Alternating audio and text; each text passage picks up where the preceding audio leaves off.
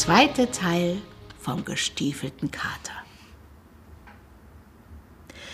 Der Kater war also vorausgegangen und zu einer großen Wiese gekommen, wo über hundert Leute waren und Heu machten. Wem ist die Wiese, ihr Leute? fragte der Kater. Dem großen Zauberer.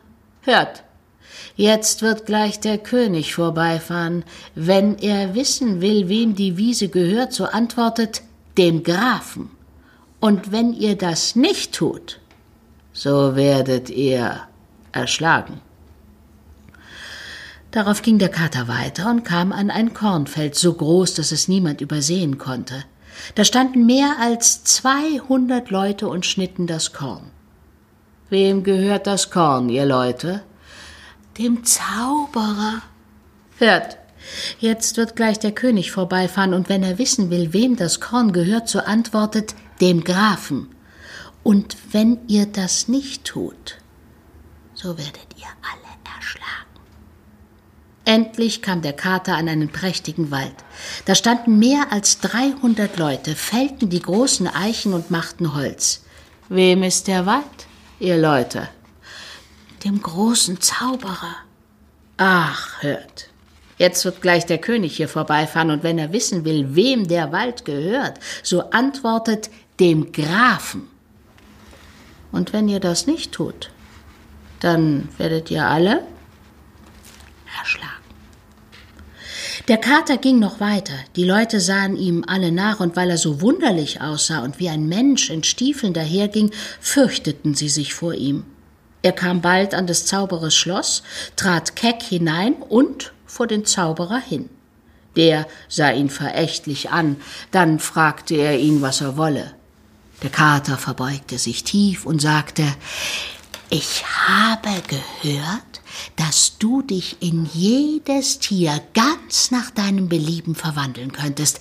Was einen Hund, Fuchs oder auch einen Wolf betrifft, das will ich wohl glauben, aber von einem Elefanten, das scheint mir ja wohl ganz unmöglich. Und deshalb bin ich gekommen, um mich selbst zu überzeugen. Der Zauberer sagte stolz, das ist für mich eine Kleinigkeit, und war in dem Augenblick in einen Elefanten verwandelt. Oh, das ist aber viel, sagte der Kater. Auch in einen Löwen? Na, das ist auch nichts, sagte der Zauberer. Dann stand er als Löwe vor dem Kater.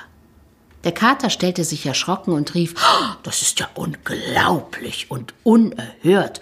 Dergleichen hätte ich mir nicht im Traume in die Gedanken kommen lassen.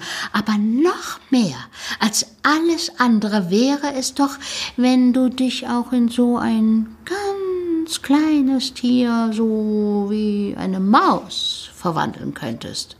Du kannst gewiss mehr als irgendein Zauberer auf der Welt, aber das das dir ja dann wohl doch zu hoch sein, oder? Der Zauberer ward ganz freundlich von den süßen Worten und sagte, Och, liebes Kätzchen, das kann ich auch, und sprang als eine Maus im Zimmer herum. Der Kater war hinter ihm her, fing die Maus mit einem Satz und fraß sie auf. Der König aber war mit dem Grafen und der Prinzessin weiter spazieren gefahren und kam zu der großen Wiese. Wem gehört das Heu? Fragte der König. Dem Herrn Grafen, riefen alle, wie der Kater ihnen befohlen hatte. Oh, ihr habt ein schönes Stück Land, Herr Graf, sagte der König. Danach kamen sie an das große Kornfeld. Wem gehört das Korn, ihr Leute? Dem Herrn Grafen. Ei, Herr Graf, große, schöne Ländereien. Und darauf zu dem Wald. Wem gehört das Holz, ihr Leute? Dem Herrn Grafen. Der König verwunderte sich noch mehr und sagte, Na, ihr müsst ja ein reicher Mann sein, Herr Graf. Ich glaube nicht, dass ich je einen so prächtigen Wald sah. Endlich kamen sie an das Schloss. Der Kater stand oben an der Treppe, und als der Wagen unten hielt, sprang er herab, machte die Türe auf und sagte Herr König, ihr gelangt hier in das Schloss meines Herrn des Grafen, den diese Ehre für sein Lebtag glücklich machen wird. Der König stieg aus und verwunderte sich über das prächtige Gebäude, das fast größer und noch schöner als sein eigenes Schloss war. Der Graf aber führte die Prinzessin die Treppe hinauf in den Saal, der ganz von Gold und Edelsteinen flimmerte. Da war die Prinzessin dem Grafen versprochen. Und als der König starb, ward er König und der gestiefelte Kater sein erster Minister.